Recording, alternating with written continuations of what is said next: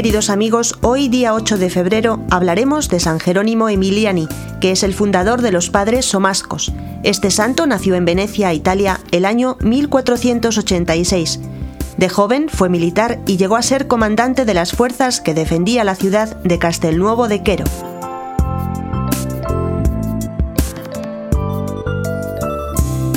Jerónimo cayó prisionero de las fuerzas enemigas francesas y su encarcelamiento fue un golpe de gracia para su conversión.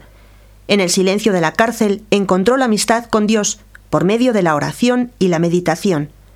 Al ser liberado, abandonó las armas, consagrándose al servicio de los pobres y los enfermos, después de distribuir entre ellos sus bienes.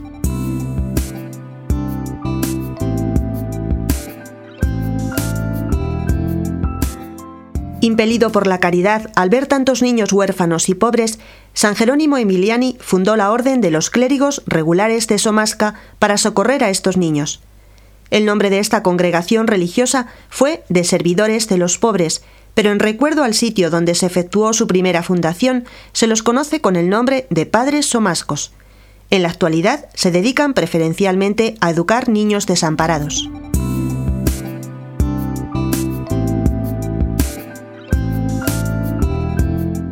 San Jerónimo Emiliani murió santamente el 8 de febrero de 1537 curando a los apestados de cólera.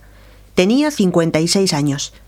El Papa Clemente XIII lo declaró santo en 1767.